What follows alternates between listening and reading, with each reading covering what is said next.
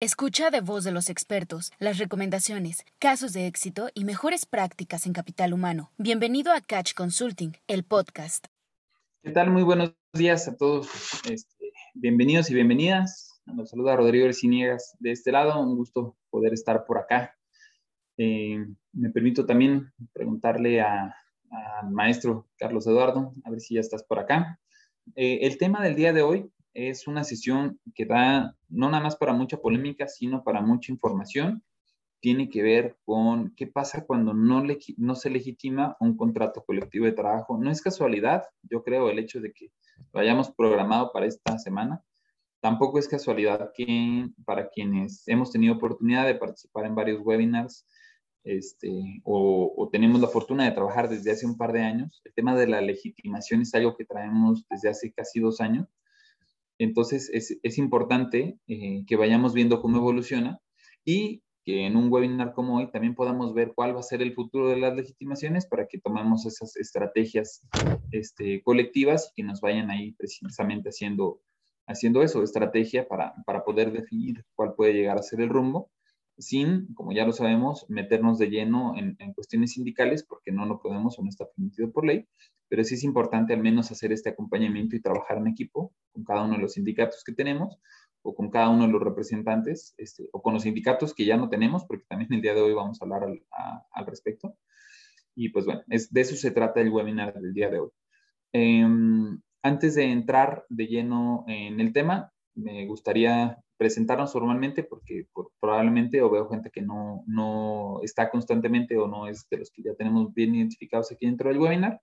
Un servidor, Rodrigo Arciniegas, licenciado en Relaciones Industriales, maestría en Desarrollo Organizacional por La Salle, actualmente cursando la maestría en, en Derecho en el Instituto de Posgrado en Derecho. Tengo 17, mm, 18 años más o menos trabajando en recursos humanos, todavía hace 5 años estaba como gerente de recursos humanos de una planta alemana en Tier en Guanajuato. Entonces, pues bueno, el día de hoy me tocará dar este enfoque, como normalmente lo hacemos, este, para con la industria y sobre todo en la función o la responsabilidad que tengo ahorita en Catch. Estoy a cargo del equipo, tengo la fortuna de dirigir al equipo, que siendo sinceros, este, creo que yo eh, estoy más al pendiente o, o, eh, aunque a veces a mí me toca dar la cara, realmente soy quien, quien depende 100% de los que integran el equipo. Y pues bueno, el día de hoy eh, en este eh, sentido, en este expertise, es lo que podré llegarles a compartir.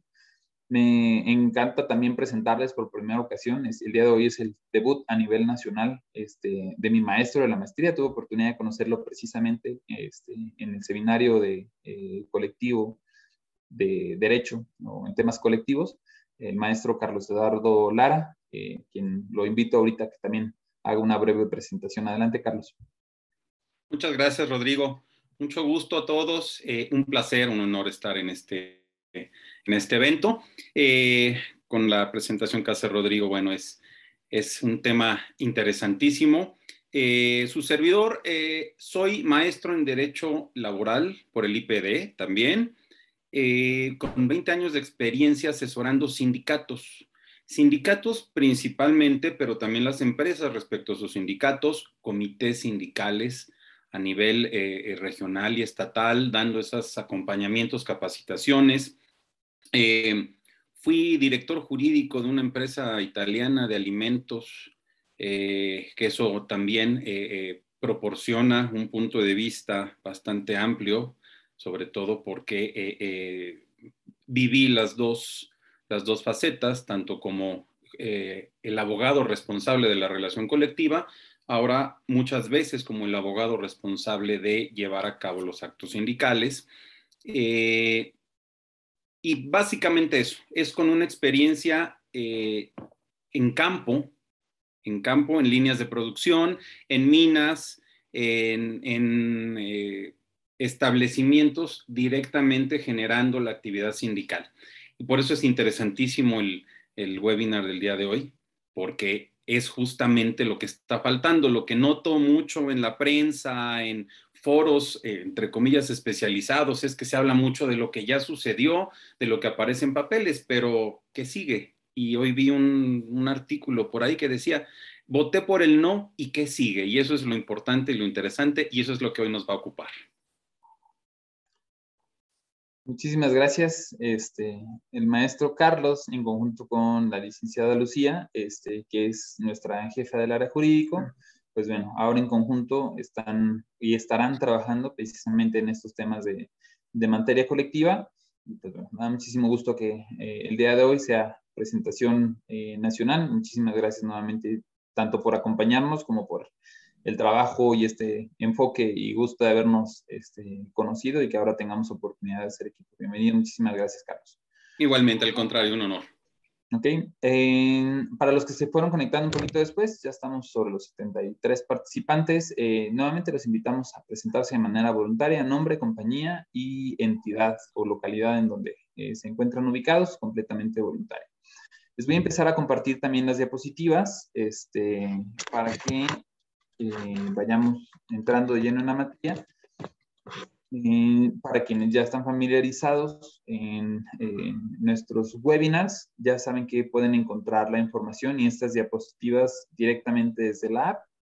Eh, en sus celulares, si tienen un iPhone, pueden abrir cámara, ni siquiera necesitan un lector de código QR, solamente abriendo cámara del lado izquierdo ustedes pueden descargar la aplicación en, eh, eh, desde el App Store este, para celulares iPhones. Si ustedes tienen un Android, eh, ahí sí necesitan un lector de código QR.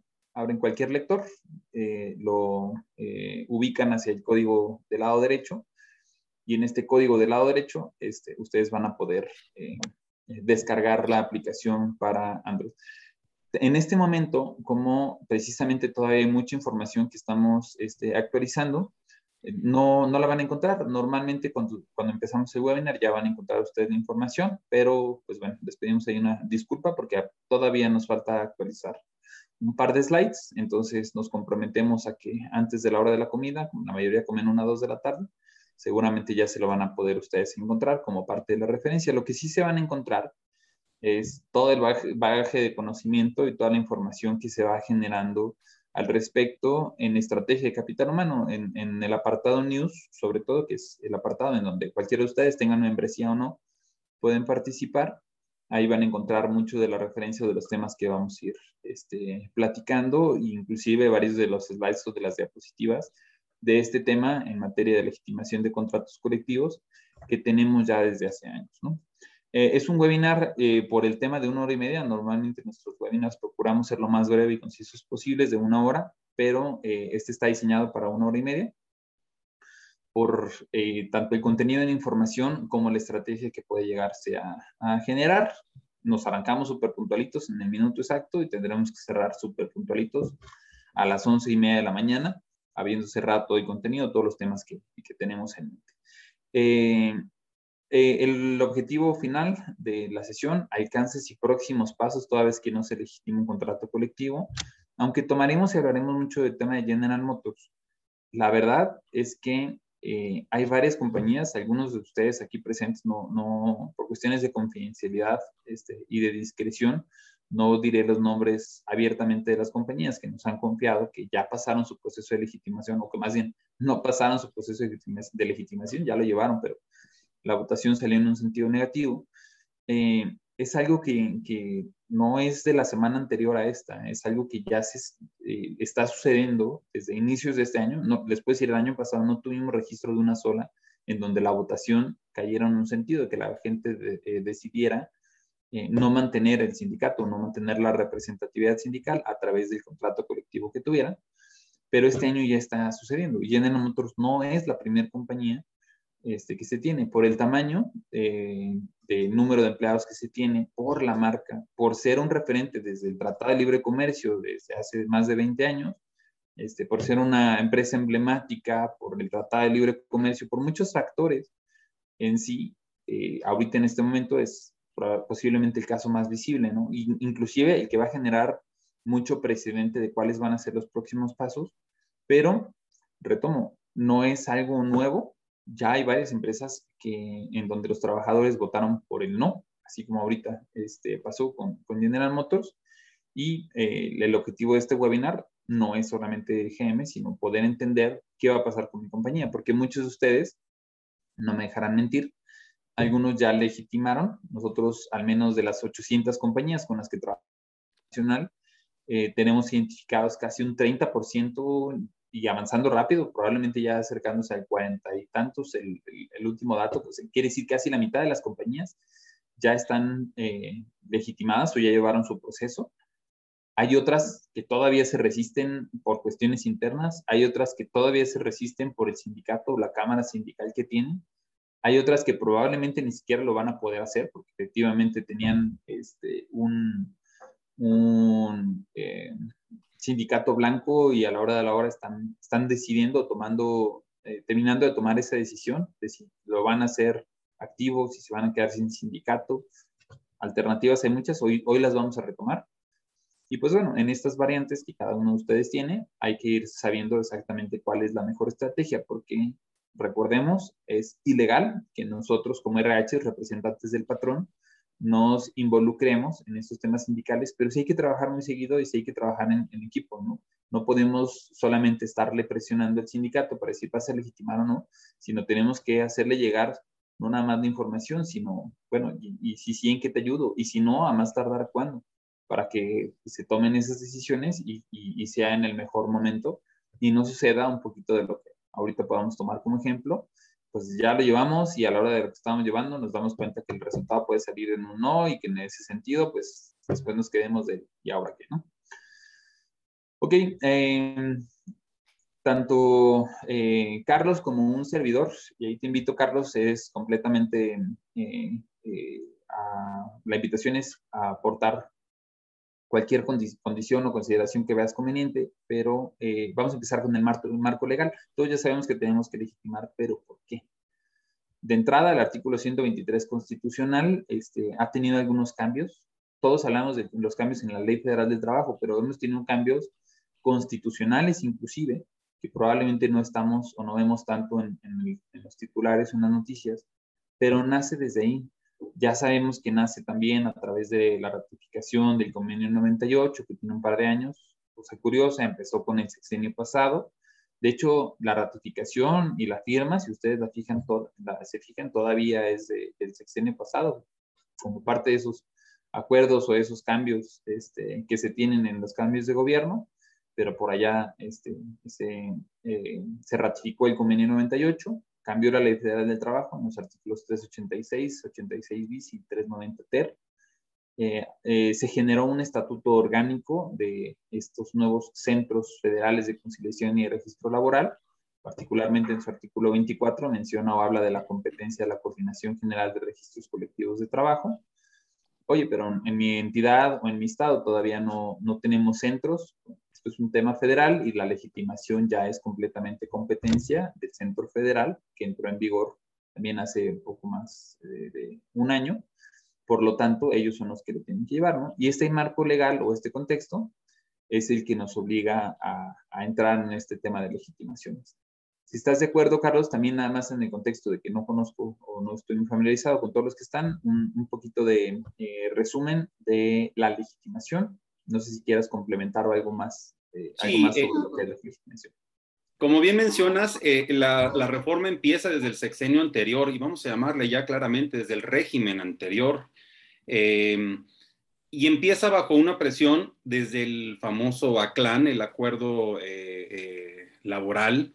el, ACLAN viene con el TPP, sobre todo por parte de Canadá, empieza una presión para bajar la productividad del país derivado de lo que en el exterior se notan como eh, ventajas que se tienen aquí por una falta de negociación colectiva y de que finalmente desemboca en una presión bastante fuerte porque venía la ratificación o, o no del Tratado de Libre Comercio con Estados Unidos, que al final desembocó en el TEMEC.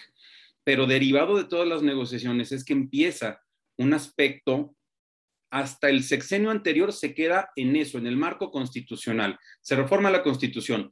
El contenido legal que le va a bajar eh, la aplicación, la implementación de esas exigencias ya fue directamente visto en este régimen, en este sexenio, que es el que nos empieza ya a dar todos los demás contenidos. Y ustedes lo recordarán, la, la ratificación del convenio 98 de la OIT que fue un escándalo que se hizo y mediático, cuando en realidad ya estaban implementadas todos los elementos que se contienen en ese convenio eh, de la OIT, ya se implementaban en México de manera aislada, no integral, no como un, un, cuerpo eh, legal dentro del paquete de constitucionalidad al ser un convenio internacional, pero ya se aplicaba.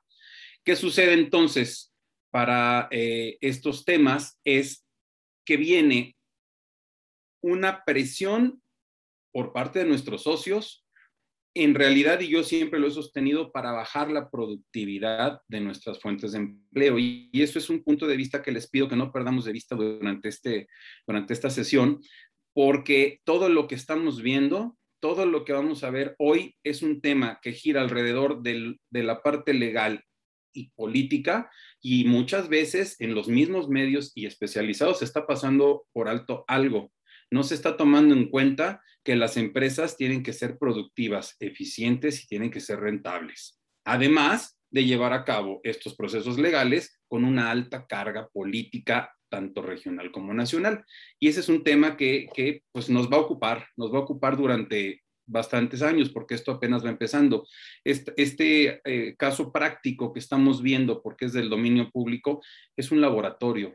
Eh, como bien dice Rodrigo, no es el primero que no se legitima, sin embargo es el que se ha hecho mayor énfasis porque trae una carga inclusive de política no solamente nacional, internacional. Trae ahí una intromisión con un financiamiento directo, que eso también no lo han dicho muy claramente nadie, eh, pero hay dineros eh, que vienen de sindicatos de Estados Unidos y de Canadá inclusive, pues que intervinieron en ese no, en ese famosísimo eh, grupo de trabajadores que empezó siendo un grupúsculo y de repente resultó ser la mayoría. Entonces es importante, no, no, perdamos de vista algo importantísimo para nuestros, en nuestras posiciones, cada uno de nosotros en, en, el sistema productivo nacional en el que intervenimos, no perdamos de vista, nuestras empresas tienen que ser productivas y esta política, esta grilla sindical que se introdujo va tendiente justamente a distraer nuestros esfuerzos productivos. Es básicamente, y así es como lo, veo en lo personal. Muchas gracias, Carlos. Y pues bueno, poniendo un poquito de contexto eh, del, por qué ahora se meten otros factores, nótese y antes de entrar en cada una de estas fechas y del contenido de particularmente el caso en otros, eh, pues el tema sindical casi siempre está del lado de RH, ¿no? Una negociación, nosotros somos los que en algún momento dado este, hablamos, negociamos y, ¿por qué no? A veces hasta influimos o determinamos cómo va a ser una, una negociación y pues ahora resulta que no, que el sindicato de entrada está diciendo que ya no me puedo meter tanto con ellos, que ellos ya van a estar haciendo su trabajo, que porque si no, la gente ya no va a estar votando por ellos y cada dos años, porque el tema de legitimación es uno, pero ahora lo tenemos que hacer cada dos años, este, en donde los trabajadores voten y ratifiquen el contenido de su contrato colectivo cuando haya revisión contractual. Eso se va a tener que hacer cada dos años, no es algo de ahorita, se va a tener que estar haciendo y que se meta un sindicato y que se meta una OIT, es, o sea, ahora resulta que todo el mundo se está metiendo, pues bueno, ese es nuestro nuevo, contexto y por eso es importante ponerlo como parte de este eh, principio, porque, reitero, puede ser con GM, pero pues, es que GM está muy lejos. Y Tridonex, ah, pues bueno, es que ellos están en Matamoros. Y las otras, que ya les dije que no puedo yo mencionar este, por por prudencia los nombres que tampoco han legitimado, ah, pues bueno, es que esas son, una era una empresa de menos de 100 empleados, alemana, otra era una empresa de más de 3.000, otra es una este, europea también de varios miles, no quiero ser como muy preciso en los datos, pero seguramente ustedes mismos este, saben inclusive quiénes son. Y pues el tema sindical, ahora más que nunca es de RH, pero ahora más que nunca no lo es y para ejemplo, un botón, ¿no? Este es la línea de tiempo de la legitimación de GM. Este es un artículo de periódico El Correo, es un periódico local aquí en Guanajuato, este, uno de los de mayor movimiento, en donde hace una perfecta analogía en cuanto a los tiempos, desde el 9 de febrero, el movimiento GM, que es eh, este sindicato alterno, no es un sindicato, es un movimiento, por eso así mismo se llaman, pero son quienes empezaron a tener como cierta, este, representatividad y empezaron a hacer olas, por llamarlo de alguna manera, dentro de GM, se llaman generando movimiento. presentaron este, una carta este, en una visita que tuvo Andrés Manuel López Obrador, en donde, oye, están violando nuestros derechos, ¿no? Hay que poner un contexto muy real, que eh, siempre, seguramente para los que ya, ya hemos coincidido en varios webinars, pongo sobre la mesa, pero hace año y medio, General Motors en Estados Unidos se fue a huelga. El UAW, y seguramente la nota ustedes lo saben, estuvieron meses en huelga. Imagínense el paro de línea. ¿Cuánto te cuesta un paro de línea por minuto aquí en México? Pues bueno, todas las plantas de General Motors en Estados Unidos, no estoy seguro, no quiero mentir, pero probablemente también las de Canadá, no estoy muy seguro, pararon. De hecho, creo que sí, porque además cerraron un par de plantas ahora que me acuerdo en Canadá y fue uno de los detonantes este, que también tomaron para el tema de, este, de, de la huelga y empezaron con la negociación y en el estira y afloja y GM estaba bien preocupado. Y después, por fechas de la negociación de General Motors, venía la de Ford, venía la de Chrysler, que tienen el mismo sindicato, el UAW, este, y, y, estaban parados. Una de las principales este, plantas, por no decir la joyita de la corona, como normalmente lo decimos, es la planta de KC Lab. Su línea de, de producción no es, este, no es información confidencial, corre entre 50, 60, a veces hasta 40, cada 40 segundos sale una camioneta con un valor comercial de la Cheyenne PAM o de una Silverado, modelos que inclusive muchos de ellos no se comercializan aquí en México. Para quienes tenemos la fortuna de conocer desde adentro de la planta, la línea de producción es en serie y como cualquier planta automotriz va corriendo, no, no para. Una camioneta por minuto. Entonces, el costo de producción, y por no decir el costo de paro este, de, la planta, eh, sería, la verdad, bastante oneroso. ¿Qué pasó aquí en México? Nada. No se unieron a sus compañías hermanas porque entre varios temas, incluyendo el sindical, este, pues dijeron, ese es un tema completamente ajeno a General Motors, ustedes tienen sus temas allá, nosotros tenemos nuestros temas acá, y pues claro que el, el sindicato y los intereses de allá dicen, o sea, como todos los demás sí paramos, si ustedes no, y además los empleos y la línea de producción se está yendo para allá, este, y ustedes están compitiendo con salarios de 300 pesos diarios, 15 dólares por día, cuando allá en promedio están pagando 20, 22, 24 dólares por hora, ¿cómo, ustedes no paran y ganan 10 o 15 veces que nosotros? Y resulta ser que al cierre de la negociación este, del UAW, después de meses de estar, pagaron salarios caídos, consiguieron un bono que en pesos mexicanos es de 90 mil pesos, consiguieron un incremento, me parece, es por arriba del 5%, cosa que en Estados Unidos de tomos, pues imagínense un 5% de 3 mil pesos, cuando aquí también dimos un 5% de 300 pesos. Ahí ustedes, y en cuestiones matemáticas, no es equiparable un 5% de 300 con el 5% de 3 mil. Entonces, por eso, conforme ha ido o fue avanzando el Tratado de Libre Comercio, se fue abriendo una brecha salarial que, que, da parte precisamente al por qué hay tanto interés, ¿no? Y por qué a la hora de la hora, en el Tratado de Libre Comercio, metimos el valor de contenido regional y en el valor de contenido regional se puso como condición que hubiera o que estuviera una parte de ese valor de contenido regional en salarios de 16 dólares por hora, ¿no? Y aquí en México, bien locos, de cómo vamos a pagar 16 dólares por hora, 320 pesos por hora es lo que yo pago en un día y a los mejores pagados no voy a pagar 320 por 8. Es, no, no, no, o sea, está, está como, bueno, es parte de la brecha del por qué hay tanto, tanto intervención, este, política, grupos de interés, si se quedan, si se va la productividad y reitero, ese es el torbellino que pues a la hora de la hora RH seguramente no debe estar porque legalmente no debemos, pero ¿y si paran planta? Hoy como nunca tuvimos, justo ayer eh, que fuimos con un cliente, pasamos a un ladito del parque este, donde se estacionan todas las camionetas que van saliendo de la planta y todos saben que las plantas de GEN están paradas y tienen paro técnico. Pues bueno, déjenme decirles que su parque vehicular, en donde guardan las camionetas este, ya terminadas, está completamente lleno. Nunca había visto en lo personal el parque tan lleno de camionetas. Este, tienen ese, atrás en la pista, este, tienen la pista para hacer pruebas, está llena. A un ladito eh, tienen, como cualquier otra armadora, el proveedor de las madrinas, estos camiones o trailers en donde los mueven, lo tienen completamente lleno de camionetas. Y acabo de ver una nota en donde tuvieron que rentar espacio en León, ya ni siquiera aquí en Silao, que es donde está la, la planta, es donde están nuestras oficinas corporativas, que somos casi vecinos, sino hasta León, están, tuvieron que extender porque ya no se caben las camionetas. Si, si, uno lee y analiza la información, pues resulta ser que a esas camionetas les falta algún mini componente, pero em, pues bueno, no creo que sea casualidad el hecho de los siguientes pasos de, y bueno, si ahora no tenemos este sindicato, si la gente votó que no, que sigue, pues por ahí dicen, el miedo no anda, no anda en burro, y no lo digo en un son de crítica, sino en un son de hay que estar prevenidos, porque hay muchos intereses ahí metidos y a la hora de la hora puede afectar al tema de productividad, como bien lo dice Carlos Eduardo, y nuestra labor en esa visión y representatividad que tenemos, hay que ser objetivos, es patronal, es asegurar y darle continuidad al negocio. Entonces tenemos que estar muy bien involucrados y conociendo referente de estos temas, ¿no? 9 de febrero se presenta esta carta. 20 de abril eh, se hace una consulta este, eh, interna, la primera consulta, que era el, objetivo de tener la legitimación.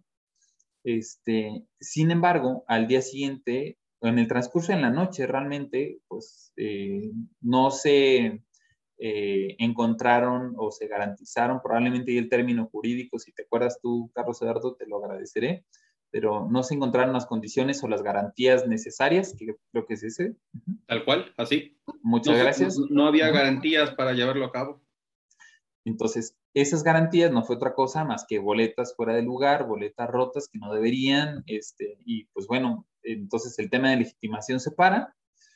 Eh, esta destrucción ilegal de boletas que se encontraron, este, dicen, no, entonces no hay garantías, se detiene la consulta, no hay, no hay un tema de legitimación, y empezó eh, una cuenta regresiva para poder determinar cuándo, cómo, en qué condiciones o características, porque además eh, hay una, había, bueno, yo creo que todavía hay una lagunota de, oye, y si no hay legitimación, pues nada, si los, si los trabajadores votan que no y se termina el proceso, está claro, se tienen que mandar, se sube la información y se genera este, la notificación por escrito correspondiente, pero y si no, y si a la hora de la hora no se garantizan este, estas, no, no hay garantía de estas condiciones, este, o la gente se agarra a golpes o empiezan a ver muchos temas que, siendo sinceros, no, no son nuevos inclusive en cuestiones sindicales, ah, pues bueno, no hay un plan B. No dice qué pasa, solamente se suspende y si se suspende, pues nada.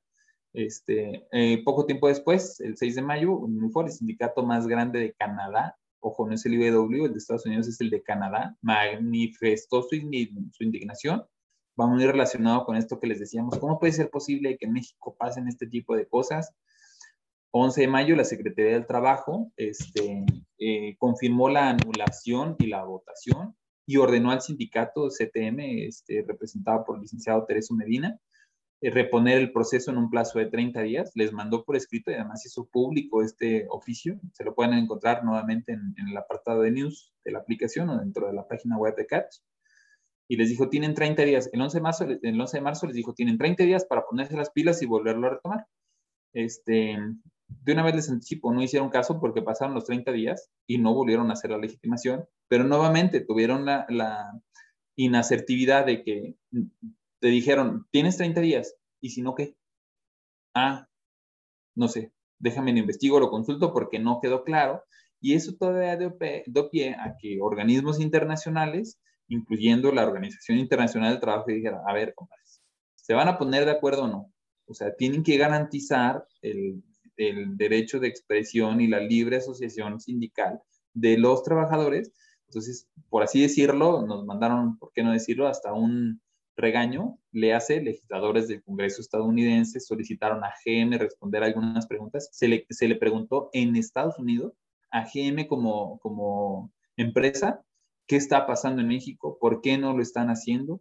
Este, así como pusieron y carearon en el tema de Facebook, que seguramente lo recuerdan hace tiempo, de qué están haciendo con sus datos y lo sientan enfrente del Congreso a, a contestar, pues bueno, allá en Estados Unidos GM tuvo que decir, pues sí, pero como es un tema que no es de empresa, pues no sé. O sea, nuestra chamba y nuestra labor, y lo es muy clara la ley tanto mexicana como la de los sindicatos, entiéndase Organización Internacional del Trabajo, convenio 98, nosotros no nos podemos meter. Así es que, pues es un tema que tienen que resolver allá. En lo que nos pidan, nosotros apoyamos, pero por lo pronto no es un tema de nuestra injerencia. Entonces, Joe Biden pidió al gobierno de México el 12 de mayo, este, este, que examinara estas presuntas violaciones, ya rápida, tratado de libre comercio, GM en Estados Unidos a su vez dijo, ya les dije que yo no tengo nada que ver, organícense ustedes allá, yo como compañía ni siquiera puedo opinar, no puedo, no puedo emitir alguna opinión porque es un tema sindical que no me corresponde como compañías. El 11 de junio, como les dije, dio el plazo de 30 días que tenía GM, este, bueno, particularmente el sindicato, Miguel Trujillo, reitero, representado por el licenciado Tereso Medina, este, y hasta esa fecha, el 11 de junio que venció, no había pasado nada. ¿Qué pasó después? Mandaron un segundo comunicado, la Secretaría del Trabajo, en donde dijo, miren, ahora sí, tienen hasta tal y tal fecha, que es precisamente la semana pasada, la que acaba de, pasar, en donde tuvieron las votaciones, y si no lo hacen, entonces su, sindicato ahora sí se queda sin representatividad, ya fueron, ya fueron claros, ¿no? Entonces, ¿qué pasó en resumen en este tiempo?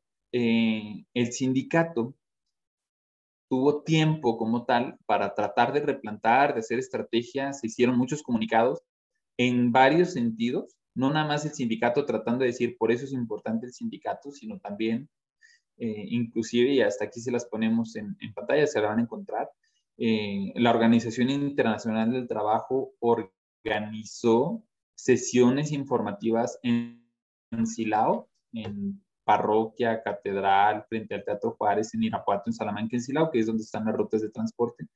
Esto también me permite mostrarlo porque, aunque no es información que circule muy fácil en las redes, sigue siendo información pública.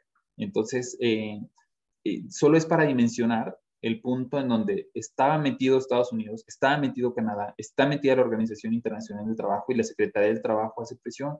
Oye, ¿cómo puede ser esto con GM? Pues es para con el sindicato. ¿Por qué? Por el marco legal que ya vimos, cambió la constitución, tenemos una ratificación de un convenio 98, cambia la ley federal del trabajo y entra el nuevo centro federal, que dentro de sus estatutos es el que estipula todo lo que se tienen que hacer. ¿Por qué es importante entenderlo y dedicarle tanto este contexto? Para entender la dimensión de lo que les está que les pasó. Bueno, está, porque todavía no, aunque ya hay una votación, la verdad es que todavía no es un tema que vaya a quedar ahorita ahí resuelto, pero es un contexto en donde ah, la negociación ya no estaba tan fácil o tan, ya tiene más elementos y factores como antes no teníamos, ¿no? Todo esto no es nuevo, reitero, y aunque en, en las noticias nada más alcanzamos a ver el título o el encabezado, si, si, hay interés, luego leemos el artículo completo, hay que entender que hay un contexto mucho más profundo. Y ese es el contexto en donde recursos humanos debe de empezar a coexistir y a darse cuenta que el hábitat de las relaciones laborales es diferente. Tú vivías en la playa, donde la vida es más sabrosa, donde todo está muy tranquilo, te acaban de decir, no, ahora te tienes que meter en un terreno escabroso, en un terreno montañoso, este, con, eh, con, temperaturas extremas, te vas a ir en, índices muy altos y en índices muy bajos.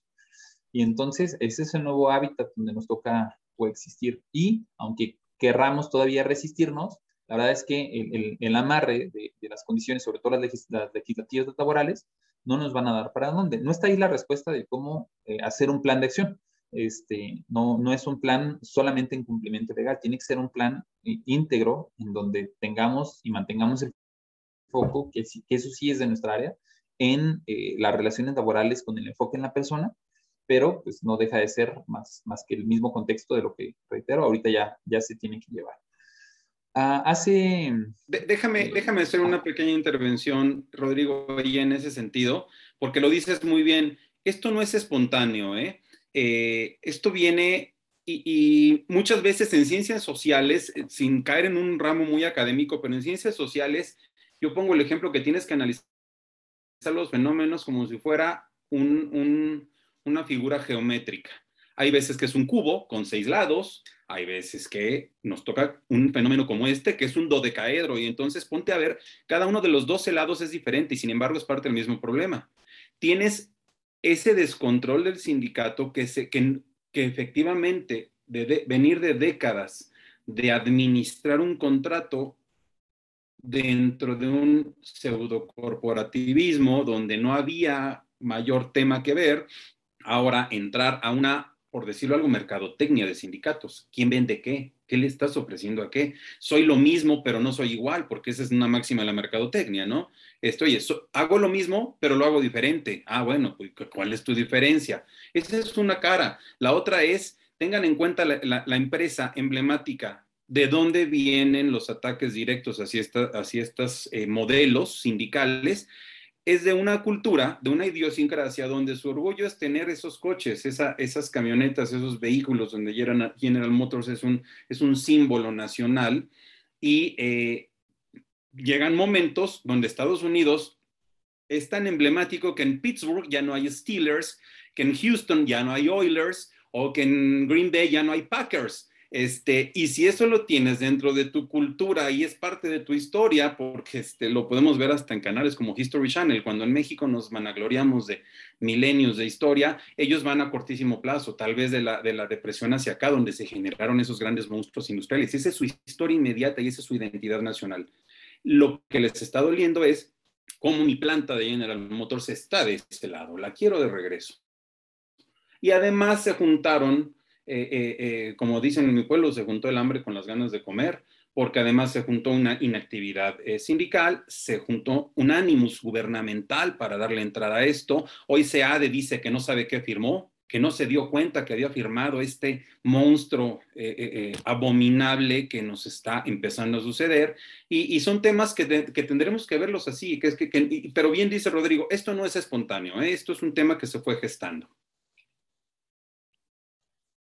Correcto, completamente. Y pues bueno, ¿cuál es el resultado? Ahorita evidente o del más conocido, teníamos 5.873 trabajadores que votaron, 34 horas duró el proceso, 2.600, si me acuerdo no me falla, 44% dijeron sí quiero el contrato y por lo tanto sí reconozco el contrato y por lo tanto reconozco al sindicato, 3.214 dijeron que no, 3.214. Se fijan, no es una, este, no es, no es abismal eh, la, diferencia entre uno y otro. Sin embargo, pues a la hora de la hora y en, temas este, legislativos y como lo decían las reglas, pues la mayoría dijeron que no. Y al decir que no, ¿qué es lo que pasa en este preciso momento? Y ahí te pediría, Carlos, tú eres el, el, el experto al, al respecto. Y si los trabajadores dicen que no, jurídicamente, qué es lo que sucede. Y ahí se vuelve el tema, eh, eh, el, core de esta, de esta sesión. ¿Qué sigue? Primero, eh, y hay algo que no se ha analizado muy a fondo porque es un tecnicismo. Esta consulta de legitimación, recuerden primero que la, legitimación es una figura transitoria que después de, del 2023 va a desaparecer y va a quedar como un, un hito en la historia jurídica mexicana pero tomemos en cuenta algo, esta consulta se inició en base al protocolo, digamos, transitorio del 31 de julio del 2019, porque no estaba en funciones un centro federal, porque no estaba expedido el protocolo ya definitivo que tenemos, inclusive con esa adición que le hace después la secretaria del Trabajo, donde un solo trabajador, si tu consulta de legitimación es positiva, con un solo trabajador, además anónimo, puede echarte abajo todo el proceso y recontar y revisar y habrá que ver qué hacen. No perdamos de, vista algo. Todo esto es nuevo, ¿eh? Todo esto es nuevo y además se hizo sobre las rodillas y se hizo con presiones de, lo que es, lo, que sé que se llame mafia del poder, no la que conocemos todos los días que se nos dice. Hay realmente una mafia del poder que es una ultraderecha que, que, que metió manos en esto. Fue una presión muy fuerte y fue una presión que obligó a que esto se hiciera sobre las rodillas. Hay vacíos, hay temas de, práctica forense que los que somos abogados tendremos que ver cómo se va a decidir y los que somos abogados vemos que esto puede tardar mucho, porque si esta consulta inició con el protocolo del 31 de julio del 2019 bajo la competencia de la Secretaría del Trabajo, los eh, eh, las objeciones no existían en ese momento, esas objeciones anónimas, ¿quién va a resolver entonces eh, los, los, temas de, de, mm, los recursos que se están promoviendo en contra de esto? Y me refiero precisamente a eh, las impugnaciones que se realicen no van a poder conocerse por el Centro Federal. El Centro Federal no conoció de nacimiento, de origen esto, no lo conoció. Ese es un tema bien interesante que habrá que ver si en un sentido pragmático eh, la Secretaría del Trabajo y el Centro Federal como organismo autónomo y entre comillas, porque bueno, pues habrá que ver qué imparcialidad tenga ese centro, eh, cómo lo van a resolver. Si la Secretaría va a asumir una competencia jurisdiccional que no le corresponde porque no la va a tener asignada o el centro federal va a decir que lo va a traer en base a algún eh, eh, criterio o algún principio constitucional que así han estado resolviendo, sobre todo en Sonora, están haciéndolo un tema muy como la ley y los, eh, los transitorios no dicen nada, me voy al principio constitucional y entonces las huelgas estoy pidiendo ilegalmente el 30%, aun cuando en Sonora todavía no entra eso. Habrá que ver si aquí se, se utiliza ese mismo pragmatismo voy a traerlo y voy a resolver y voy a decir que esos recursos o esas impugnaciones son infundadas y vámonos. Expide la constancia de que no existe el, contrato y a lo que venga. ¿Qué es lo que viene? Y viene otro tema, otra vez, de transición, una laguna, eh, eh, una vacacio legis ahí que nos va a afectar entre en Guanajuato entra en, vigencia la reforma laboral y están vigentes las reglas para promover o para eh, eh, promover una huelga, un emplazamiento a huelga por firma de contrato. ¿Cuántos lo van a lograr hacer en esta transición? De todos modos, no importa. Si de todos modos entra en vigor la reforma laboral y tengo que presentar una constancia de representatividad que ya tengo que ver ante el Centro Federal para que le des acceso a mi, a mi emplazamiento a huelga por firma de contrato, será una pecata minuta porque como vemos ahí, por lo menos hoy, dos facciones, el sindicato CTM y el sindicato, el, el, el poder oculto tras esos 5.876 trabajadores, van a poder presentar ambos constancias de representatividad, que entonces el Centro Federal deberá decidir otra vez y en otra consulta muy parecida a la que acabamos de ver, cuál de las dos facciones, tanto sindicato CTM, que seguramente va a querer recuperar su contrato con un emplazamiento a huelga por firma, como el sindicato que se apersone o la coalición de trabajadores o el sindicato que se llegue a formar con esos 5.876 trabajadores los que le entren. Si los dos van a tener constancia de representatividad, para emitirla, más bien, si los dos van a tener 30% como para pedir la constancia, se va a hacer una nueva consulta. Y nuevamente, segundo round. Vamos a pensar que gana el sindicato, el fantasma que hoy vemos por ahí, ese espectro que le dio vida a un no. Si ganan ellos, de todos modos, cuando lleguen al emplazamiento a huelga, y lo van a hacer, porque es la única manera hoy de obtener ese contrato colectivo, van a tener que someterse nuevamente a otra consulta, que como yo lo digo siempre, es una consulta, pero que tiene, está revestida de una categoría superior, que es una prueba de recuento. Esa prueba de recuento que después de las 72 horas, de, y, y aquí viene lo grave, después de las 72 horas de estallada la huelga, no un emplazamiento a huelga, que así se llama la vía, donde va a haber una audiencia o muchas audiencias de conciliación, donde puede o no llegarse un acuerdo. Si no se llega a un acuerdo, se va a estallar la huelga. Un estallamiento que sí creo que es muy viable. Sí creo que con 5 mil trabajadores, por lo menos con mil, vas a cerrar las puertas, todos los accesos de esa planta. Y entonces vas a poder llegar a un tema donde llegarás a un recuento. Otra consulta. Tercer round. Vamos a pensar que antes de llegar a ese recuento o pasado ese recuento, la empresa cede y la empresa se allana y le firma el contrato colectivo a ese sindicato por definirse. Yo creo que la CTM, porque yo no lo haría, y CTM o CATEM, que también es raro que no hayan entrado en juego cuando es el sindicato o la central oficialista eh, al régimen de hoy, eh, o la CROC, o cualquiera, la CTC también, que tienen eh, eh, mucho, mucha injerencia, no hayan entrado todavía en escena, todavía.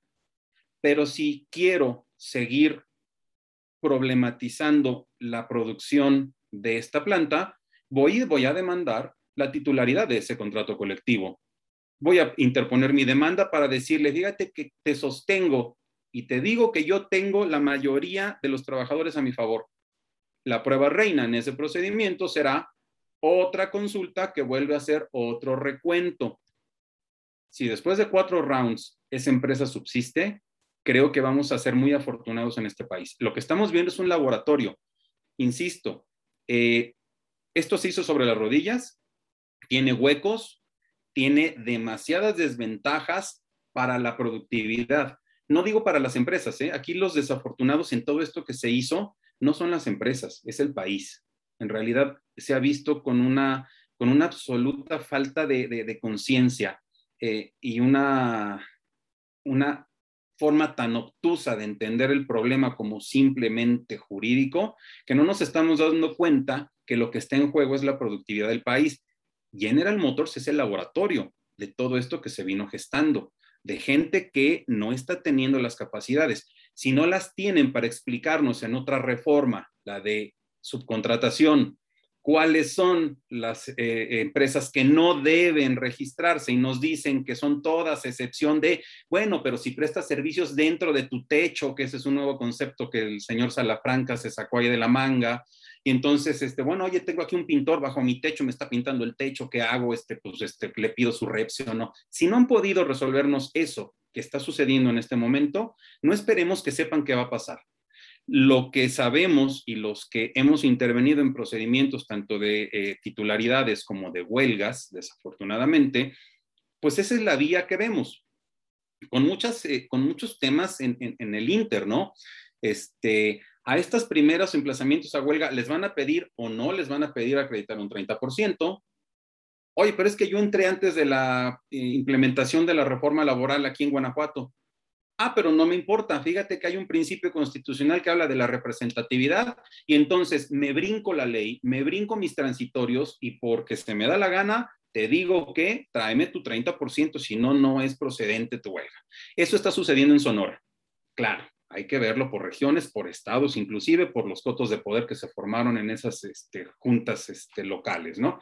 Pero en Guanajuato puede suceder esto, que con un pragmatismo eh, eh, eh, más allá de lo legal, ah, no, no importa, pero me traes tu 30%. Insisto, que tampoco va a ser obstáculo, ¿eh?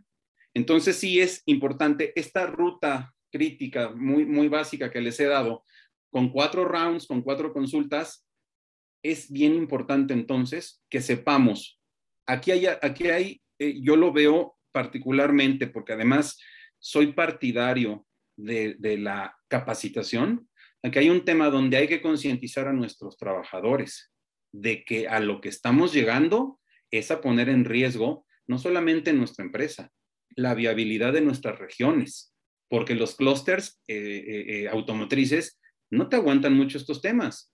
Y lo veo, por ejemplo, veo aquí em, participantes de Ford, no en el clúster de Sonora de Hermosillo, pero en Hermosillo estuvo a punto Ford de decirle a la gobernadora, con tu central, ahí con tu federación local de CTM, yo ya me voy me, sale más barato producir desde Texas y mandarlo por tren que estar aguantando estas presiones. Eso fue en, una, en un solo clúster. Pero si esto ya lo tenemos diversificado por regiones con sus características diferentes, sí es de preocuparnos. Y entonces, si no puedes controlar un régimen intransigente que no está entendiendo que no entiende, si no puedes controlar sindicatos que no tuvieron capacidad durante décadas de acercarse a sus trabajadores, sí deberemos desarrollar desde un punto de vista empresarial nuestra capacidad. Con mucho cuidado, como dice Rodrigo, no podemos entrometernos porque la ley nos prohíbe, pero lo que no nos prohíbe es la capacitación, es más, nos la exige. Y esa capacitación en materia de tus derechos, de, vamos a verlo desde un punto de vista hasta esta capacitación sociológica y económica o macroeconómica que se la podemos dar a nuestros trabajadores de una manera muy digerible para ellos, sin hacer especialistas, sí es decirles, si seguimos por esta vía, se acaba esta empresa y se acaba la región. Si seguimos por esta vía, qué bueno, vete en el ejemplo de General Motors. Hoy, hoy la respuesta inmediata es que sigue nada. Dice la boletita que nos dieron que si votaba por el no, se mantenían mis prestaciones y, este, y no pasaba nada. Y ahí el tema, se mantienen, se quedan se quedan estáticas. Eso es importante decírselo a los trabajadores. Y el otro es, si uno, si los principales objetos del sindicato es el estudio, mejoramiento y defensa de los intereses de sus agremiados, ¿quién te va a defender ahora? Tú solo contra un área de capital humano, de recursos humanos, de la empresa que le llames. Vas a tener, ahí se quedaron. Fíjate que hace cinco años que no se revisó mi contrato General Motors porque en un escenario ideal, pues no entró ningún sindicato. Pero como no quisimos ningún sindicato, hace cinco años no se revisa y hace cinco años no tengo incrementos o no tengo actualización de mis prestaciones y hace cinco años que no me pagan mis vacaciones como debe de ser y he ido y pues no, la única opción que tengo es salirme con un abogado, lo cual pues, también están en su derecho. No hay que satanizarnos a los abogados laborales como lo hace hoy el Centro Federal, que a todos nos calificó como coyotes somos defensores también los abogados en el plano individual como los sindicatos en el plano colectivo. Eso es lo que sigue.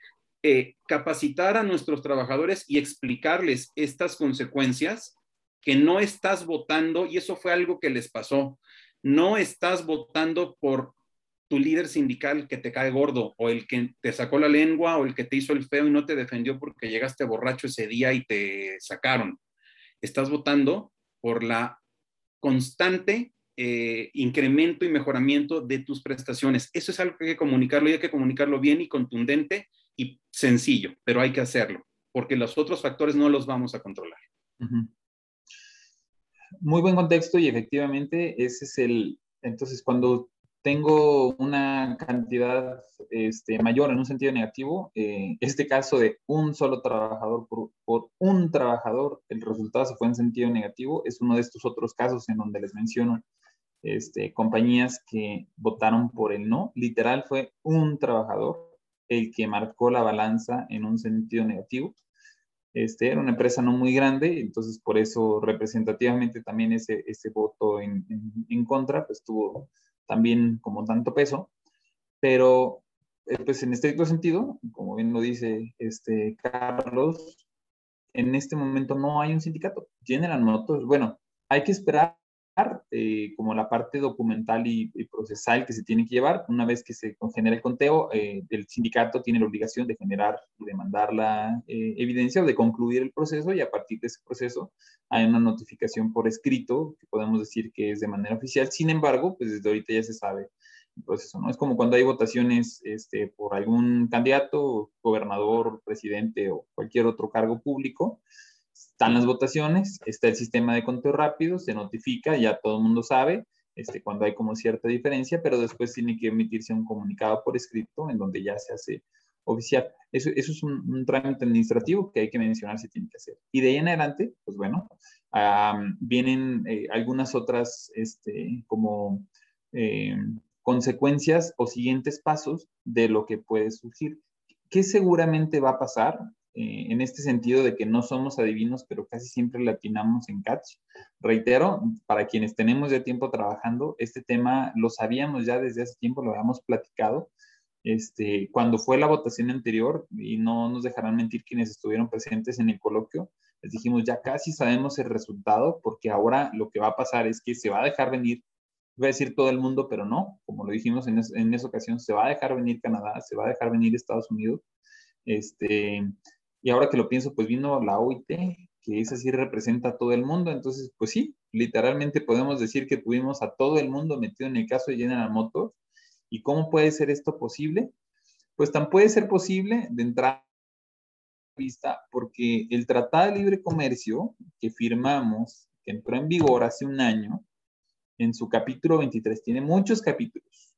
Este, esto es, es información del webinar este, del 8 de julio del año pasado, con quienes tuvimos oportunidad de estar este, colaborando, hay un webinar que se van a encontrar también ahí en eh, que se llamaba Gestores de Capital Humano ante el, capítulo 23 del TEMEC. Muchos capítulos y el 23 es laboral. 23.1, 23 2, 23, 17, se divide en 17 artículos. Este, el 23, 17 habla de las consultas laborales. Y dentro de estos artículos, al final, eh, incluye unos anexos, que es el llamado anexo 23A. No es lo mismo el capítulo 23, porque digamos que el capítulo es eh, el, el, título principal, y el 23A es un anexo de un artículo del capítulo que habla de la representación de los trabajadores en la negociación colectiva de México. Cuando firmamos el acuerdo, ahí ustedes ven cada uno de estos capítulos va teniendo artículos que a su vez van teniendo anexos, apéndices, que a su vez el apéndice se puede dividir en artículos y es donde vienen los valores de contenido regional, por ejemplo. Pero así de, meticuloso, para quienes tienen eh, o quienes han tenido oportunidad de leer el contenido completo este, del Tratado de Libre Comercio, es literal una Biblia completa. Y este anexo 23 hablaba de que pues, México, particularmente México, ni siquiera los otros países, México tiene la obligación, si quiere seguir aceptando aranceles, si no quiere pagar impuestos al pagar, al pasar los automóviles que produce en México, pero que venden en Estados Unidos o que venden en Canadá, si no quieres pagar tanto México y quieres seguir siendo comercialmente atractivo y quieres que las plantas como General Motors o Ford o cualquier otra armadora se vayan para tu país, debes de asegurar la representación de los, de los trabajadores en la negociación colectiva. Lo firmamos. No, hay, hay que ser eh, lo más objetivos posibles. ¿Y cómo se nos ocurrió firmarlo? Pues tan sencillo como que seamos sinceros, los sindicatos vigentes y por qué la gente firma que no los representa, pues porque no los conocen o porque la gente no se siente representada en algún momento dado. Y vuelvo a lo mismo, allá se fueron a huelga, consiguen 90 mil pesos, 5.5, Acá ni siquiera lo voy a hacer segunda huelga y consigo un 4.8 de incremento de 300 pesos, no de 3 mil diarios. Entonces, este tipo de cosas fueron los que allá, en mucha presión evidentemente de los sindicatos de allá, que están viendo que todo el trabajo se viene para acá, en este, mucho tema de, oye, pero pues México sí ha crecido, pero Canadá no. Estados Unidos crece, pero por mercado interno. O sea, Estados Unidos no es el mismo de hace 20 años, sí ha crecido, pero porque tienen mayor poder adquisitivo y tienen mayor consumismo también.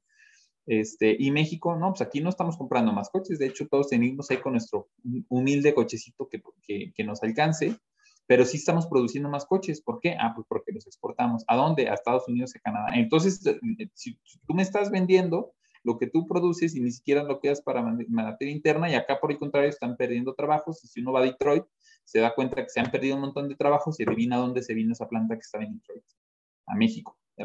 Entonces, todo eso en contexto es lo que generó la firma del tratado, particularmente o que se incluía en este anexo 23, y es lo que genera este contexto. Y finalmente, no para exceptuar o para este, eh, darle la razón a la Secretaría del Trabajo, pero recordemos, en la jerarquía de la documentación, eh, perdón, en la jerarquía legislativa de los documentos que son importantes o que rigen la vida en nuestro país, nuestro primero, la carta máxima, es la constitución política. El segundo, que podríamos decir, no, pues después de la constitución vienen las leyes federales y luego las leyes estatales. No, en segundo punto vienen los tratados internacionales. Un tratado internacional como el Tratado de Libre Comercio jerárquicamente es más importante que la Ley Federal del Trabajo. La Secretaría del Trabajo de quién depende o, en dónde fundamenta y argumenta su existencia en la Ley Federal del Trabajo. Entonces, ¿quién es la jefa de la Secretaría del Trabajo? El presidente. Pues en estricto sentido, ahora que lo pienso, no, porque los tratados internacionales están entre la Constitución y la ley que fundamenta el por qué existes. Entonces, le tengo que reportar por el tratado y por la importancia del Tratado de Libre Comercio a Estados Unidos, al presidente de Estados Unidos, al Congreso de Estados Unidos, a la gente que venga a través de lo que ahora se denomina mecanismo de respuesta rápida, este, y pues por eso les tengo que dar entrada y cabida en una planta mexicana, o sea, para, en, algún otro contexto, el que viniera gente de Estados Unidos, de Canadá y del mundo, oíte, a, checar un proceso de votación de, la legitimación de un sindicato podría ser intromisión.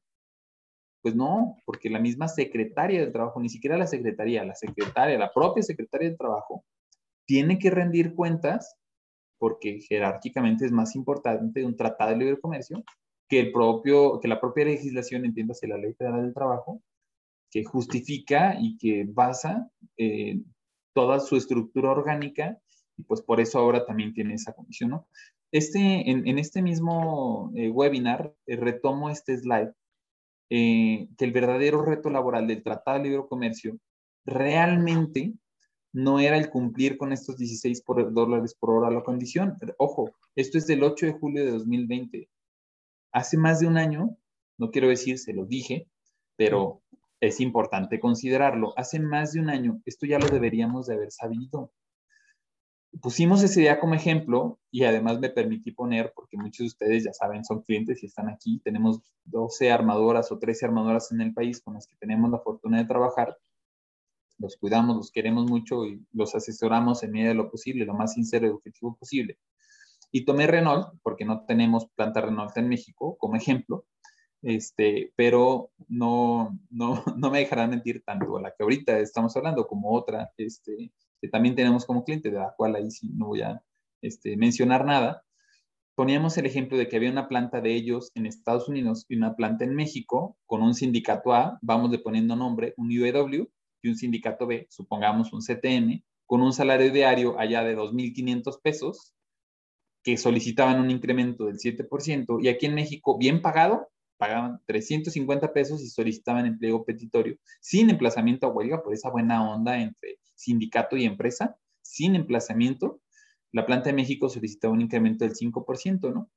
Eh, anteriormente, pues las plantas siendo completamente independientes, no había ningún problema. El, el, problema era que cuando había tratado de libre comercio, empezaban a tener cierta relación. Entonces, emplazan a huelga, estallan a huelga, renegocian, votan. Esto, esto de las votaciones que para nosotros en México, en, en Estados Unidos, no. Tienen muchos años en donde los trabajadores tienen que votar a favor y cerraban en un 4.8. Hacen su proceso completo de negociación.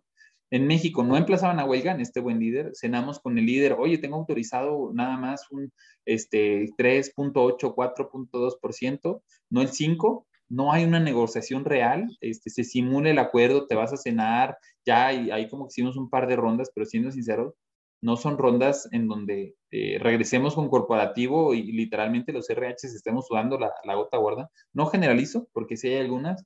Este, Volkswagen, por ejemplo, el sindicato de Volkswagen es uno de los que sí tienen una verdadera negociación durante este, mucho tiempo y algunas otras, por, por no dejar menos este, por no mencionar todas las compañías, posiblemente quienes hay, pero en el grueso de los RH, sobre todo los que estamos aquí presentes, realmente estos temas de negociación no necesariamente se llevaban así, ¿no? Entonces, si tomo este artículo eh, del diálogo cooperativo laboral, que además es el que da pie a este mecanismo de respuesta rápida, cuando pasaba esto, alguien de acá, una parte, alguien de acá de Estados Unidos, podrá solicitar en cualquier momento un diálogo con otra parte de acá, de México, sobre cualquier asunto que surja conforme a este capítulo, por ejemplo, el tema de representatividad sindical, mediante la entrega de una solicitud escrita al punto que contacte a la otra parte, entiendas entre las dos, conforme al artículo 23.15. Esto es el artículo 23.13 del Tratado de Libre Comercio, de este capítulo 23, el artículo 23 del capítulo este, 23, que habla del diálogo cooperativo. En otras palabras, Estados Unidos contra México, o Estados Unidos contra Canadá, o México contra ellos, porque también podemos, así como ellos vinieron, si ellos también hacen algo que va en contra del tratado, podemos ir. Pero, ¿cuál era entonces la diferencia? Y se los dijimos hace un año.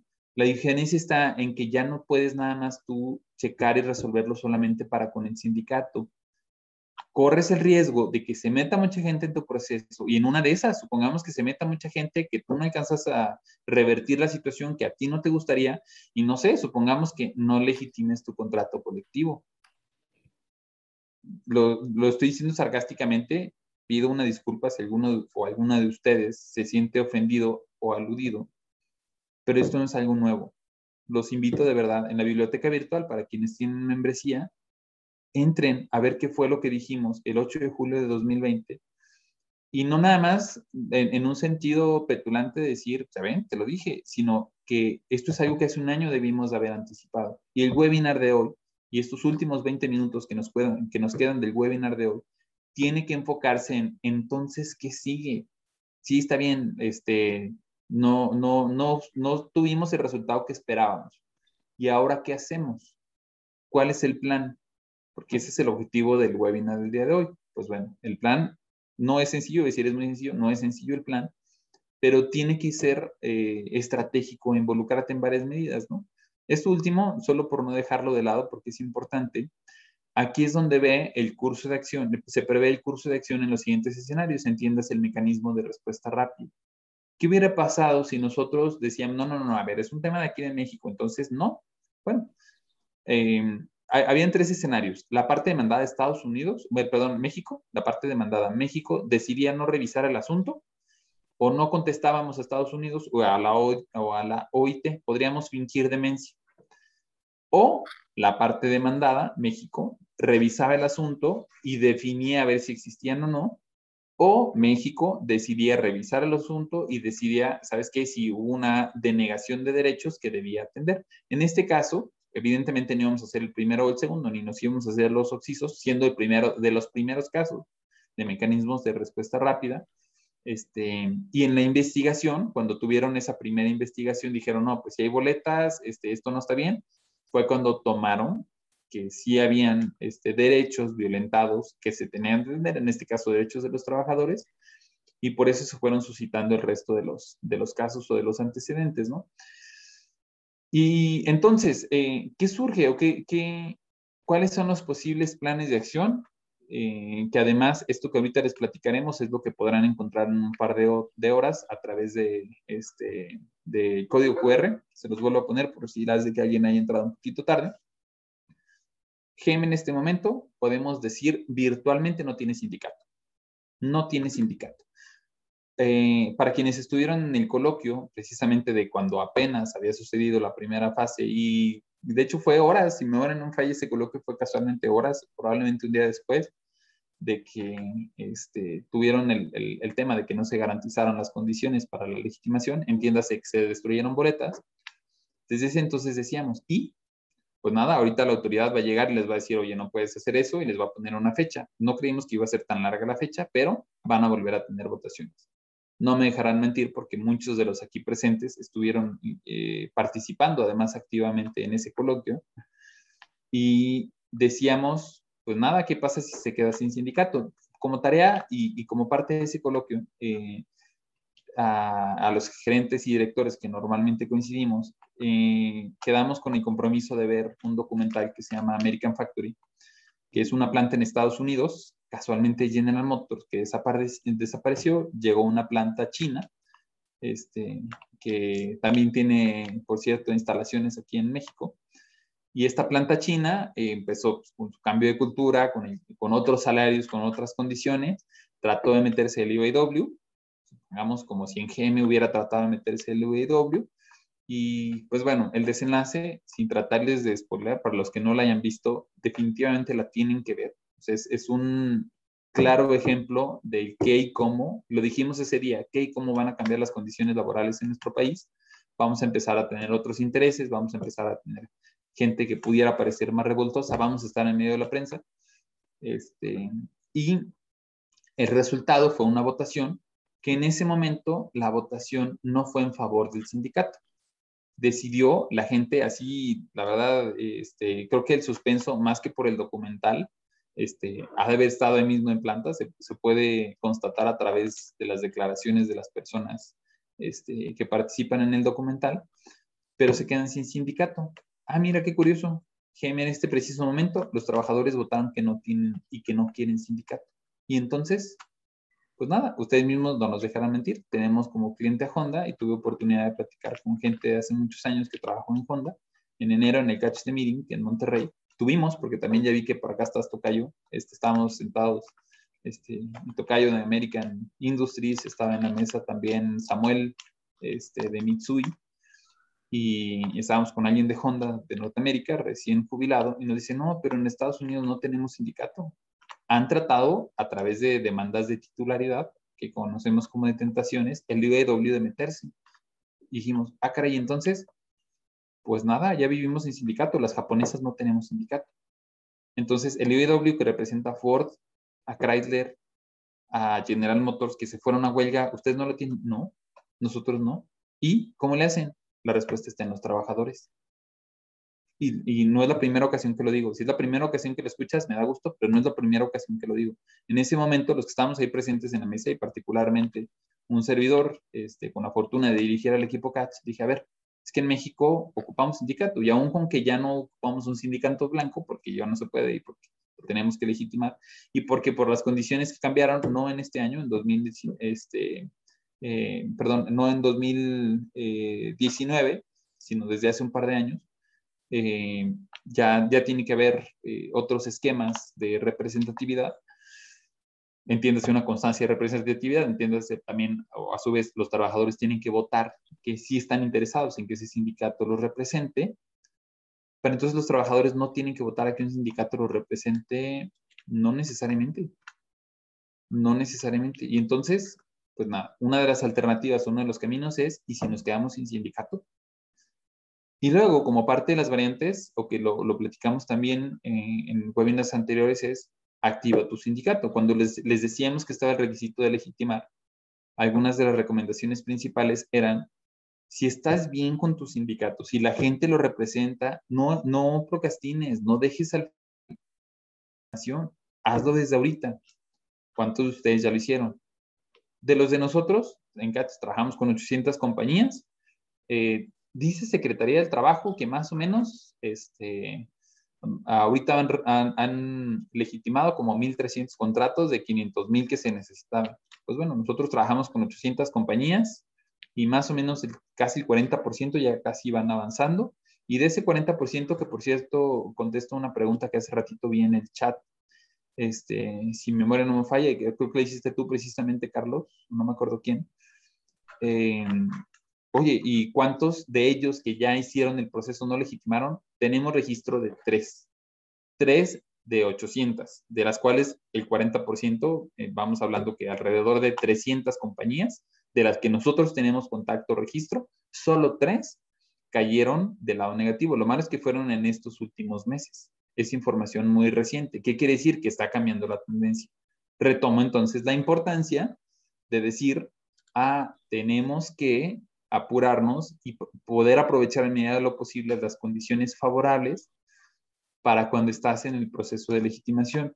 No es casualidad de verdad que hace dos años, en el primer catch de meeting que hicimos en León, eh, quienes nos acompañaron, precisamente abrió el licenciado Teresio. Este, el evento, nuestro evento, nuestra convención anual. Quienes no conozcan Catch the Meeting, es la convención anual en donde reunimos a todos este, nuestros clientes va cambiando de sede. Primero fue en León, este, fue Monterrey este año. El próximo año en enero va a ser en Querétaro.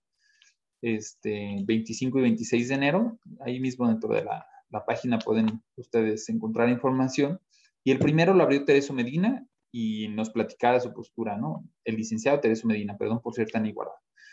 Este, y era precisamente acercar la información del que están haciendo, ¿no? En el transcurso de este año, nos acompañó de CITIM el licenciado Bernardo Rangel, este, que es uno de los que tienen mayor representatividad, una gran cantidad de plantas aquí mismo dentro de Guanajuato. Este, recuerden un servidor, este, nuestras oficinas eh, están, nuestras oficinas centrales están aquí en Guanajuato, que se suman a la de Querétaro, a la de San Luis, a la de Monterrey y a la recientemente aperturada en Canadá.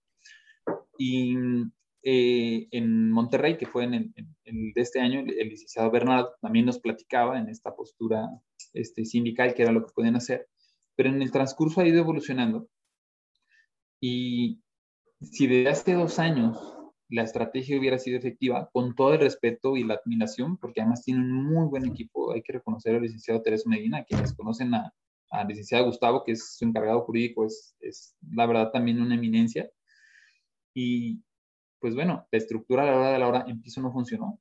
Si yo estuviera o eh, tuviera la oportunidad de trabajar en ese sindicato, evidentemente en este momento tendría un resultado que no esperaría, ¿no? Eh, lo que nos platicó el licenciado Bernardo también en una estrategia muy completa de cómo tratar de hacer que la legitimación cayera del lado favorable, pues también hay que irnos validando que se dé eh, en piso, ¿no? Porque aunque la estrategia es muy buena y prácticamente todos sus contratos caen del lado positivo, lo que está demostrado también en este momento es que si nada más se dice de manera verbal o si está de manera documental, pero no se lleva a cabo, si no se tiene contacto con la gente, con la raza, con piso, el resultado no necesariamente va a salir favorable. Y esa es la tendencia que precisamente tenemos que analizar. ¿Qué sigue después de una no legitimación? Pues primero ese contexto, analizar de manera interna y propia cuáles son las condiciones o características. Quedarme sin sindicato es una estrategia, podría y no necesariamente es mala. ¿Qué tienes que hacer? Céntrate en la gente. Hay que reforzar el sindicato o la cámara que tenemos. Es una estrategia y es buena, pero hazlo. Hoy es que el sindicato no quiere, no, no aportan. Pues o los carrerías o te quedas sin sindicato de una vez. No, no es amenaza, solamente es este mera eh, eh, sentido común de decir, si no te pones las pilas, la gente no va a votar por ti. O bueno, por el sindicato. No, no te vas a quedar con el sindicato que tú dices, no, sí, vale la pena ayudarlo. ¿Vale? Y la tercera alternativa, que además es justo lo que ahora eh, estamos empezando a desarrollar con el conocimiento de Carlos, que tiene muchísimos años de, de experiencia, es, y si hacemos un sindicato de empresa, eh, justamente ayer eh, estábamos platicando, Carlos es quien va a llevar en el Catch the Meeting de Querétaro en enero, precisamente esta ponencia, sindicato de empresa como una alternativa, porque nos consta no me dejará mentir que también ahorita ya la vi, señorita. Si, quieres levantar la mano, este, quien tenga sindicato de empresa, si quieres decir o no el nombre de tu compañía también, no, ya saben que estamos muy quedosos en esos temas de confidencialidad, pero me gustaría, ay, ya levantaste la mano. Gracias, Pablo. Muchísimas gracias. Puedes o no decir el nombre de tu compañía, pero, este, voy a habilitar el micrófono, este, y ya tú decides si quieres este, hablar o platicarnos diciendo no el nombre de la compañía, pero sabemos que los sindicatos de empresa también son una excelente opción. Entonces, eh, me puedes interrumpir, Pau, en el momento en el que tú lo decidas, pero en el íntero como contexto, el tener un sindicato de empresa con tus trabajadores representado por ellos este, y que verdaderamente estén ahí, que conozcan a la gente, que conozcan tus problemas, es una tercera alternativa bastante favorable. Reitero, estas tres alternativas van a estar ustedes en los slides, no la tienen ahorita de, momento y me pido una, pido una disculpa pública porque por cuestiones de agenda, de tiempo y por inconvenientes no la alcancé a poner. Pero eh, es, una nueva alternativa que podemos hacer, el sindicato sea empresa. Hay, hay, empresas este, que lo tienen ya muy fortalecido o que lo tienen como muy ah, ah, desarrollado desde hace ya varios años muchas de las del norte, hay varios de aquí en Monterrey, este, que aun con que están afiliados a una federación, por ejemplo, a la Federación Nacional de Sindicatos Independientes, la fortaleza que tienen es interna, o sea, no por nada un sindicato de CEMEX, un sindicato de FEMSA, un sindicato de Vitro, tienen y han conseguido excelentes condiciones para sus trabajadores y tienen una visión de negocio súper importante, ayudan y son muy conscientes en ese sentido y entonces es una tercera alternativa. Te dejo estos últimos cinco minutitos, si estás de acuerdo, este, Carlos, somos muy puntuales al cerrar, para platicarnos un poquito de esta última alternativa este, y que al menos el día de hoy nos quedemos, si bien no alcanza el tiempo para, para ahondar mucho en el tema, nos quedemos con un poco de información ahí al respecto.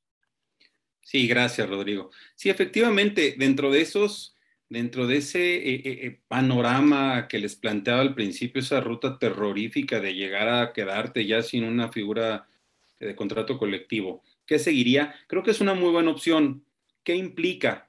Si un esfuerzo, redoblar un esfuerzo de capacitación, porque es donde tienes la oportunidad de darle a esos trabajadores. Rodrigo decía algo muy básico, elemental, pero trascendental en los aspectos colectivos hoy, que es si no estás abajo con la raza, con la gente que está produciendo, con tus trabajadores, tanto el sindicato como empresa, es cuando se dan estos temas. Eh, el tener un sindicato de empresa te da virtudes. Tiene sus, sus, pros y sus contras, que lo podemos ampliar en, algún otro, en alguna otra sesión, pero la virtud que tiene es que despolitizas, porque ya no es un tema donde es la CTM, es la CROC, es la CTC que apoyó al régimen anterior y ahora quiero que entre alguien más, o es un tema que viene en Estados Unidos, porque serían los mismos trabajadores quienes les darían sustento a este sindicato de empresa. Y el otro, la, clave ahí es dar ese sentido de pertenencia, en la medida que el trabajador, y lo sabemos a nivel eh, eh, eh, capital humano, cuando tu trabajador está comprometido, está interiorizando tu, cultura corporativa, la hace propia y se siente identificado, es cuando produce mejor. Si logras eso a nivel de su sindicato, tienes ese doble, doble beneficio, que también puede ser un double jeopardy. Este, si lo haces mal, lo vas a hacer mal en los dos lados. Y el sindicato muchas veces es ese mediador cuando se trabaja bien. Pero creo que con buena estrategia, con buena implementación y capacitación, se puede lograr con sindicatos de empresa eh, resultados bien interesantes que despresurizan los aspectos hoy tan politizados. Eh, eh, eh, siempre se ha dicho que el ser humano es un animal político. Bueno, hoy yo diría, iría más a la especificidad de el mexicano va a tener que ser un animal político, porque para todo están metiendo el tema político y adoctrinamientos que tendremos también que ir entendiendo. Pero es una excelente opción. Es un tema de trabajarlo bien, y como les decía hace rato, este tema del dodecaedro, pues trabajarlo bien desde su formación de estatutos, desde el manejo con la gente, desde cómo se lanza, cómo, eh, claro, la planeación estratégica, cómo vas a comunicar. Decía Rodrigo, vamos a tener en algunas de las empresas mucha presión mediática también. Hay que saber comunicar. Y el saber comunicar, muchas veces las empresas se quedan calladas porque no tienen el fundamento correcto para responder, no saben qué responder. Hay veces que ni siquiera el abogado corporativo sabe qué responder. Y esa comunicación efectiva y coherente es la que también nos va a dar mucha ventaja con los medios, con el gobierno y con nuestros trabajadores teniendo una buena estrategia de comunicación, una buena estrategia de capacitación y una buena estrategia de implementación, creo que un sindicato de empresa puede ayudarnos muchísimo a abatir este tema este tipo de, aspectos. Pregunta Carlos Zurita, en las dos preguntas que hace él es en un aspecto de, em, ¿existe información oficial respecto al número de contratos que ya pasaron el proceso? Sí, sí, está en la página de la Secretaría, de, inclusive del Centro Federal, pero me voy a la que dice Carlos. En su opinión, ¿cuál es el fondo, la razón para la no legitimación del contrato de General Motors? Lo que hemos dicho, es multifactorial y es transversal. Este, el que tu, tu líder sindical fue y, y, no te vio y se fue a comer con el gerente de la planta porque tenía un tema ahí con él, pero no el tuyo, el que ah, esto ha sido durante décadas, el que tal vez tu sindicato se vio por ti, pero no supo comunicarlo. Eso también es muy común cuando me toca asesorar sindicatos es bien importante y siempre freno a los, a los operadores en piso o a los operadores eh, en, el, en, el, área de producción para decirles, ojo, ya le dijiste a la gente que pasó esto, ya le comunicaste esto, ya le dijiste que estamos teniendo problemas, pero que se saltearon bien y que, y que, y que ya logramos esto. No lo has, como se dice vulgarmente, hay que cacarear el huevo. Los sindicatos son malísimos para la estrategia de comunicación. Eso es lo que tendremos que tomar en cuenta. Y dentro de esas preguntas eh, eh, eh, Tocayo Carlos Zurita, fue multifactorial. Básicamente, y sí creo que es que el sindicato reaccionó tarde. Reaccionó tarde porque se, se confió demasiado y se le vino encima todo lo demás. Como dice literalmente Rodrigo, se nos vino encima Norteamérica y después el resto del mundo con la OIT.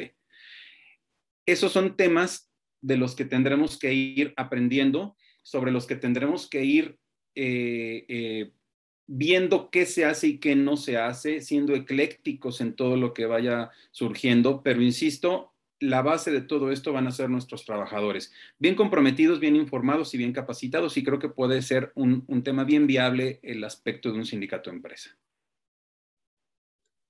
Gracias por escucharnos. No te pierdas el próximo episodio de Catch Consulting, el podcast.